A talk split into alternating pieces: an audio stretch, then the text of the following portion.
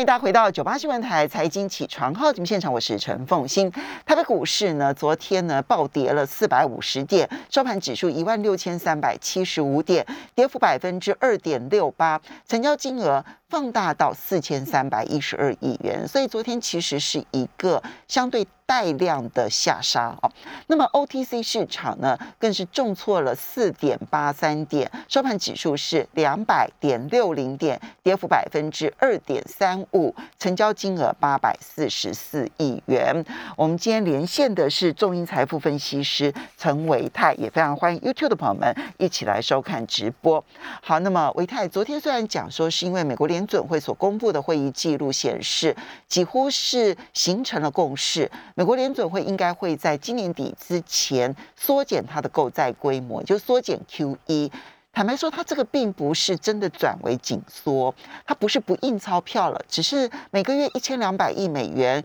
可能会缩减，不是一千两百亿美元而已，哈，还在继续的印。但是呢，那么我觉得，呃，台北股市昨天的重挫，其实比亚洲股市绝大多数的市场都要来的重挫，它也有内在的。似乎有一点信心崩溃的影响，两大因素使得台北股市昨天的重挫。可是后续要怎么观察呢？好的，凤欣早安，再来早安哦，周末愉快。呃，当然了，我觉得昨天的一个台北股市主要的卖压来源来自于外资嘛，因为外资它总共是卖超了五百零一亿。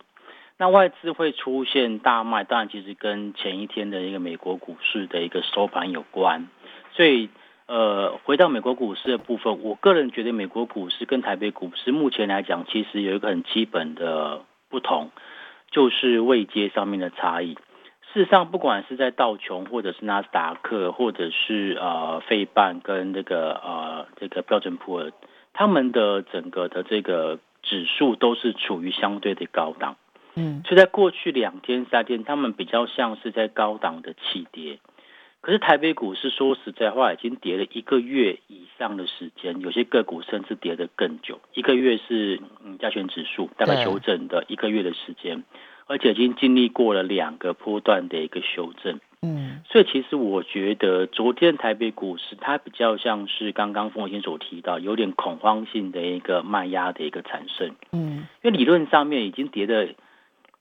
两段，跌了一个多月。的时间里面来讲的话，其实你说这边是要去做获利了结的卖压出现，我个人觉得没有，没有会没有获利说不同，对对对，都是这种。所以在昨天比较像是这种所谓的这种诶叫做叫做停损性的一个卖压的一个产生，然后这个是在呃昨天，而事实上呢，我们看到在昨天呃除了这个外资，除了外资的一个这个呃。卖超之外，其实法人有些投信的部分，其实在昨天并没有说出现很明显的一个卖压，哦，所以我才昨天刚刚有定调说，昨天其实是主要的卖压来源是来自于外资。事实上，昨天投信还是买超的哦。对，这他在七月以来一路卖超，卖超多，买超少。昨天投信在那么惨烈的情况之下，反而是买超的。是的，他到底是他真的判断是呃该买超了，还是？背后有人有打电话，我这个不敢讲，对不对？我不知道这样子，但但至少他的三大法人当中只有他买超。对，好，呃，虽然说他买超的总金额不多，只有九亿，但是我觉得这个动作就让人家觉得说，其实市场上面或许不太需要这么样的悲观。但是我个人比较担心的是另外一件事情，就是融资余额的部分。嗯，因为到昨天融资余额，昨天只融资余额减少了二十九亿。说实话，这个融资余额减少的这个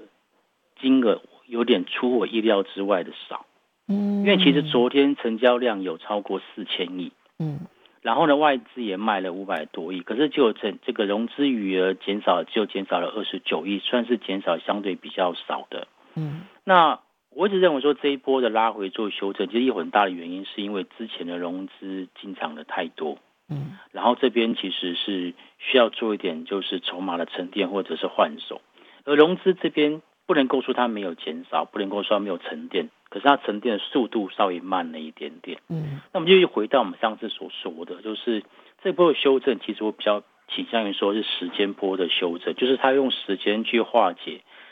这边的一个比较不安定的一个筹码。所以如果说从融追融资减少二十九亿而已的情况之下，再加上融券昨天也增加了两万三千多张，所以其实，在筹码面的结构上面来说，我个人还是比较倾向于说，这个比较像是属于短线上面的一个筹码结构。换句话说，波段的买点或者是真正落底的时间点还没有到。嗯，好，这个是我对目前大盘的看法。你觉得筹码还不够沉淀？对，那只不过现在就技术指标来看，其实不管是 OTC，不管是集中市场，技术指标都已经到相对的低档。按按照我们过去的一个操作铁律，我们是不会在技术指标在低档的时候建议大家去做减码或者是卖出指股票的动作。其实我们早在一个礼拜、两个礼拜前都有跟大家提醒。这是温水煮青蛙的盘，所以不要等到最后才卖。那现在卖就变成是最后一只青蛙，不是最后一根稻草最后一根青蛙。那可能卖完了，下个礼拜可能就反弹。所以这个时间点是非常非常尴尬的。就是手中如果还满手持股的投资朋友，你会很很难过、很煎熬，因为其实现在的这个状况，你会觉得好可怕。一开盘就又是一个一百点、两百点这样的下跌，你会很煎熬。而事实上，可能下个礼拜就开始反弹。嗯，所以我会比较建议投资朋友，如果说你手上持股不是所谓的融资持有的，然后是现股的话，我觉得其实可以稍微忍耐一下，到下个礼拜呃拉高的时候，如果有顺利反弹的话，我们再去做进一步的一个太弱留强的动作。所以，第一，你并不觉得从筹码面来讲，它真的是像一个低档的稳定的一个状况，哈，它还不到这样的状况。嗯，但是。嗯，如果说你从指标技术线型来看的话，它又处于一个低点，所以你并不排除未来可能会有一小波的反弹，只是因为筹码没有真正的厘清清楚，所以那个反弹的过程反而是要小心注意协调自己手中的持股，而因为它有可能还会再有一波。应该就是说，它落底时间还没有看到了，那会再有一波吗？我觉得有可能，但是这个那一波那一波的拉回就要看说，接下来假设真的如如同我们刚刚预期的，下周要做反弹的话，那反弹的时候这融资会不会减的比较多？嗯，啊，如果有的话，当然落地的时间可能就会提前。嗯，那可能有人会说，那为什么外资卖这么多？他的外资不怕砍到地板，或者是搬石头砸自己的脚吗？嗯。其实说的很，这个是很妙的一个观念，就是当外资看到有这么多的 融资在里面的时候，他就不会怕，因为他知道我用力砍这些融资到最后受不了，换融资砍出来，到时候股价还会更低。嗯，所以他在这边再怎么砍，他都不会砍到最低。嗯，所以我才说为什么有时候我们在观察这个行情的时候，除了法人的动态之外，我还特别会补充观察一下，就是融资，因为融资它其实有时候跟波段的相对低点跟相对高点，它其实有很大的关系。所以你觉得波段的真正低点还没到就是了。嗯，我觉得还没有到，再再等一下下。嗯，好。虽然就算短线上面如果有，所以如果如果短线上有反弹，可能不要那么样子的一窝蜂的赶快就跳进去，什么摊平什么之类的，对不对？哈。嗯哼。如果是持股可是套到很高的，然后，但我觉得你持股在一个月前买到刚相对高点的这一波，你要光靠这一波的反弹就要完全做解套，我个人觉得几率比较小一点。好，那这就要问一下，就是说，因为现在如果我们从五月中旬啊来看的话，台北股市的这一波，它实在太像一个头肩顶了。是，有左肩，有头部，然后。嗯，在八月初的时候的右肩也做出来了。嗯嗯嗯嗯，对对，好，这个形态的部分我大概跟大家说明一下。的确，如果说从六月、六月、七月、八月这三个月到目前为止，其实它在整个形态上面的确它有出现类似头肩顶的一个情况了哈。那量价结构上，我个人觉得也还算蛮符合的，只不过它在。唯唯一一个我觉得有点怀疑的地方，就是说它在跌破颈线一万七千点的时候，它是它不是用那种就是很强势的跳空下杀，它是用整理线，就是小红小黑带上下影线的方式去做一个修正。嗯，这个是我对这个头肩顶的一个缺陷的一个观察，因为其实真正要跌破颈线，是应该是要出现很严重的那种所谓追杀的多杀多。嗯，目前我个人觉得没有，为什么呢？因为从盘势上面看到也没有啊。嗯你知道昨天的跌停板家数有几家吗？少到你无法想象，至少就是今天昨天跌停板家数在集中市场只有六家，嗯在集中市场只有六家跌停板，这种不太如果。呃，在市场比较久的，像风兴这样，你会发现到，哎，其实，在过去哎恐慌性对杀盘，跌停板家数是不会只有六家的。就以昨天大跌四百多点来讲，结果只有新唐、天域、利特、太极、美食跟宏旭 KY 下跌停板。对对、嗯 o k 那 OTC 也只也不过才八家，OTC 昨天 OTC 昨天哦跌了二点三五 percent 哦，嗯，可是跌停板家数只有八家，对，所以上市加三个加起来十四家，看起来没。有那种恐慌性的对的那种非卖不可的那对种压力。嗯所以回到我们刚刚的说，那个讲到头先顶的这个问题，我是说量价结构上也许蛮符合的，也蛮像的。可是如果说就盘势的架构上来看，就盘势内涵来看，我个人认为不太像，嗯它比较像是之前涨多的个股去做调整跟修正。嗯所以反过来看，你看盘势上面，像最近这几天，其实领先拉回的航运股算是相对有撑哦，嗯。货柜三雄是没有破底的哦。嗯。然后呃，面板股也是没有破底的哦，嗯。甚至金融股有些还蛮撑的哦。嗯。所以其实我个人觉得，就盘势内涵上来看，它比较像是第一个高低档位阶的修正，然后涨多的个股做本一比的修正。那这些因为修正的点可能区块会比较多，就会造成它修正的时间会拉长。嗯但我个人不会把它定调为头肩顶这个标准的头肩顶，嗯。是好，所以在这样子的一个前提之下哦，因为现在的操作策略就必须要很小心来应对这个局势的变化，可能非常的大。我其实前一阵子一再的提醒大家，因为我我我必须承认，就是说是我一直认为今年的农历八月是让人担心的这样子哈，是但看起来是有点提前到国历的八月哈，是所以我们要稍微的休息一下，等一下回来了之后呢，我们可能分门别类，因为不同的产业类别，它的个股其实是处于一个不同的位阶，那到底应该要如何的来看待处理？休息一下，马上回来。欢迎大家回到九八新闻台财经起床号节目现场，我是陈凤欣，在我们线上的是中银财富分析师陈维泰，也非常欢迎 YouTube 的朋友们一起来收看直播。那么维泰刚刚提到了，就是你觉得目前就量价结构或者是融资减肥的状况来看，它并不像是一个真正的低点哈，但是它有可能短线有反弹，但因为它又不是真正的低点，对不对？哈，是所以这个反弹的时候，或者是今天也许会开低，哈，因为我们看到台北股市的这个期指的夜盘还是小跌的，哈，有可能还会开低。那这个时候，我们到底不同的类别，我们应该怎么去处理？可能是手上的，或者是到底有没有便宜货可以捡？当然我有便宜货可以捡啊，而且我觉得还有些还不少嘞。嗯呃，我这边所说的便宜货，其实要回归到就是刚刚呃公告出来的这个第二季的一个财报数字。嗯因为说实话哦，第二季的一个财报数字，我个人的一个观察其实是算是还蛮不错的。因为其实你说第二季的获利数字，然后比呃第一季获利数字来要还要好的公司，如果我没有记错的话，就将近有五百家。嗯将近五百家。那像这样子的一个像这样子的一个这个表现来讲哦，其实现在的这个台北股是这样的一个跌势，就是我觉得它比较跟呃基本面有点挂不上钩啦。嗯哦，基本面它其实表现还不错，所以这波拉回我是说它就是属于涨多，然后跟筹码面的一个修正所所造成的。那这边呃，我觉得选股基本面比较好的，就刚刚所说的，就第二季来讲，比第一季还要好的，然后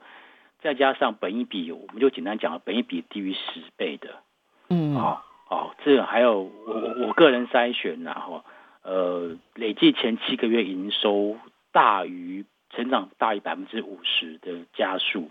就有二十六档，那其中有船产有。电子也有金融，不过船产跟电子大概是五十比五十，大概是一半，啊、大概是一半。那这里面呢，以大家比较关心电子股，先讲电子股。嗯，电子股如果说族群性来看，这一波其实呃，IC 设计哦，当然我觉得在后面这一个礼拜，IC 设计有一些跌得蛮惨的，包括你刚刚所提到的天域，嗯，哦，这两天是出现明显的一个下跌。嗯，可是如果说你看它在呃第二季的一个财报数字上面的一个表现，其实你会发现到它第二季的 EPS 单季是十点五八，第一季是四点七八，嗯，所以其实它的一个成长的幅度算是蛮大的，将近有一倍超过。好，那包括像天域，包括像敦泰，这些都是 IC 设计公司，好像联咏、细创，这基本上第二季跟第一季相比，大概都是大幅度成长，所以他们是好公司。可是也就是因为他们是好公司，所以它前一个月基本上被大家追捧的太高。嗯，所以我们常常讲说，好公司、好股票也要有好的进场时机点。所以可能在两个礼拜之前它不是，可是在现在或者是未来的一两个礼拜，我个人觉得在本一比已经拉回到十倍以下的情况之下呢，我觉得其实这些绩优的个股是可以去特别做留意的。所以你刚刚讲的那几档 IC 设计，嗯不管是天域、敦泰、联咏、细创，嗯都是你筛选过后觉得还 OK 的名单吗？对毕竟你看哦，他们的 I 他们主要是属于 driver IC 相关的嘛。嗯，那 driver IC 或者是 power power management 的 IC 的部分，电其实到今年的年底都还是缺货的情况。嗯所以我觉得在基本面上来讲，在产业面上来讲，有他们的一个支持度。嗯好，这个是这个在电子。那电子租金业还有其他的啦，像我们上个礼拜所提到的那 notebook 的部分，其实这边也是都在相对的低档，只不过它的成长幅度没有这么的亮眼。嗯那电子族群我必须要特别提一下，因为前阵子因为某外资看坏记忆体这件事情，造成记忆体包括像旺宏、华邦电、威刚、南亚科这边出现大跌。哦，对啊，那一篇那一篇摩根斯坦利的报告，就半导体的寒冬来了吗？哈，对，是，那关于这个问题呢，我有一点看法，想跟听众朋友去做分享，就是根据我的朋友，就是他在业界，他觉得现在你说记忆体要用到 NB 上面来讲，这边的需求减缓，第一个原因就是我刚刚提到的，就是从上礼拜提到的，他可能会因为一颗两颗 IC 的缺货而造成他对 NB 其他零组件的拉货变慢，嗯不代表需求没有。嗯 OK，这是第一个。然后第二个事情是在需求面的部分啊，其实现在记忆体的应用已经开始不止应用在呃原本的桌机或原本的这个 notebook，嗯。未来的包括像是我们的伺服这个伺服器、云端中心，嗯。甚至包括我们说的汽车，嗯，都开始要搭载大量的记忆体。对。因为，未来他们都要开始变成所谓的电脑化、自动化，所以其实未来的记忆体的成长，它的需求端的成长不会再不会再不会依赖在 NB，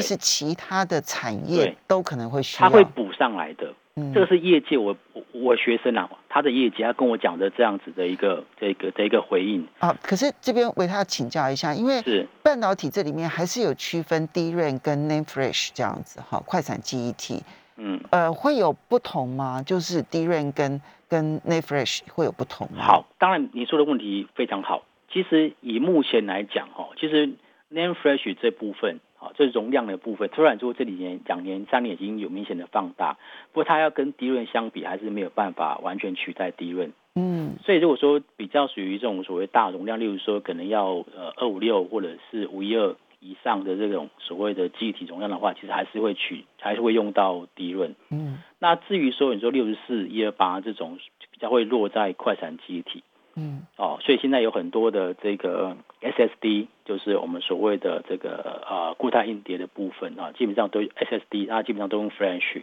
所以我觉得可能会区隔开来，就是 Flash 的部分可能还是会落有一大部分的比重会落在山西就是科技产品。那 DRAM 的部分可能会有新的蓝海，就是在汽车或者是说在伺服器中心这一块。嗯所以我倒不觉得说大家要非常抗坏记忆体的部分，嗯，对。好，所以记忆体，所以呃，当然记忆体这个部分，你所讲的跟你所筛选的那个二十六家是无关的。诶，在筛选二十六家里面，有一家是华邦店啊。华邦店它其实第一季赚零点四元 EPS，第二季赚零点八四，也是成长一倍。嗯好，那这波其实我觉得，因为法人筹码松动，造成他们的拉的的的拉回跟下跌。嗯不过我觉得，如果是站在长线的需求面来看的话，不管是华邦店跟南亚科，因为毕竟现在在做低润的厂商越来越少，全球来看越来越少，所以产能没有大幅度的增加。嗯所以台湾就是唯二的两家厂商。但如果你要你要考虑，就是说微钢或者其他的这个机体模组，我觉得也可以考虑，那就要看报价。嗯，好，这个呢是你其实等于就从就从大量错杀当中哈，那你去找的是你的标准是。呃，第二季的业呃的利利润高于第第一季，哈，它的获利高于第一季，对不对？好，这是第一个很重要的标准。第二是本益比已经跌到剩十倍以下了，嗯哼，好，然后第三个是前七个月的成长跟去年相比，年增率要超过百分之五十，这三项标准都必须非常的高，对不对？好，然后筛选出来的二十六家，嗯这是电子的部分。是好那船产你说也有一半，船产哦，船产其实分配分配的比较平均啦。其实航运啊、钢铁啊、塑化都有在里面。嗯那航运股当然就是货柜三雄，嗯所以我觉得货柜三雄在这个礼拜的股价表现相对持稳，我觉得跟他们的基本面有很大的关系。嗯就他至少第一个，你看他们没有没有回撤到半年线哦，大盘是回撤到半年线，他们甚至也没有跌破前波低点都没有。所以我觉得航运股至少在货柜三雄的部分，万海、长隆、阳明，他们其实是有机会先去做落地。嗯但是这个落底完之后会不会出现大幅度的一个冲高？我觉得基本上还要看，比较是属于从中长线的买盘在做介入。嗯因为我们我从昨天的这个呃就是当中比例来看的话，当中张数前十名哦，前十名当中前四名都是航运股，阳明、万海、四维航跟台航，然后倒数呃应该说第第八名是金的惠阳 KY，嗯所以在十名里面的有五有五家都是属于航运股，那阳明、万海排名第一跟第二。所以我觉得换个角度去思考，说他们可能在这边会做短线上面的止跌跟落地，但如果说要讲到波段性的上涨，我觉得必须要看到就是实质性的买盘，而不是当冲性的买盘做介入。嗯那所以回到他们的操作，我就觉得这边就手上有的，然后你本来就不是要做当中的投资朋友，我觉得这边真的不用再做杀低。嗯毕竟不管是运价或者他们获利能力，目前看起来都还算相对的透明。我觉得暂时先不做杀低了。嗯，嗯好，这个呢是在货柜三雄的部分。那么，可是还有其他钢铁什么其他的呢？就呃有有十几档嘛，对不对？有那钢铁股的部分，其实成长幅度比较好的就是大成钢跟星光钢啊。嗯哦，这两档个股是表现的比较好。那当然，他们都这个都是比较是属于就是不锈钢类的，就是不是那种属于传统的上游类的啦。嗯哦，所以这个这两档个股是筛选出来的标的。那塑化里面就台剧跟雅剧，嗯哦，那这两个都是算是有在筛选到榜上的。但是我必须要讲一下，就是其实塑化股，我个人会也会特别看台塑四宝，嗯因为台塑四宝去年基期太低，嗯因为疫情关系。嗯对，那至于银建股啊，像冠德也有在榜上。银建股的冠德在榜上，然后传产股还有像是高尔夫球、嗯纺织股里面的这个吉盛，嗯哦，高尔夫球投是大田跟民安，嗯我想这几档个股，我觉得就提供给大家当做接下来的口袋名单。嗯，好。当然，现在因为波动幅度非常的大，所以呢，所有的投资建议都一定要注意。就我们不断的提醒，就是说你一定要有安全风险系数在那个地方哈。那你保留足够的现金在手上，其实市场是随时有机会的，但千万不要在这个时候用冒进的态度去处理这件事情，就很危险了。好，不断的提醒大家，我们要非常谢谢陈维泰，非常谢谢大家收听。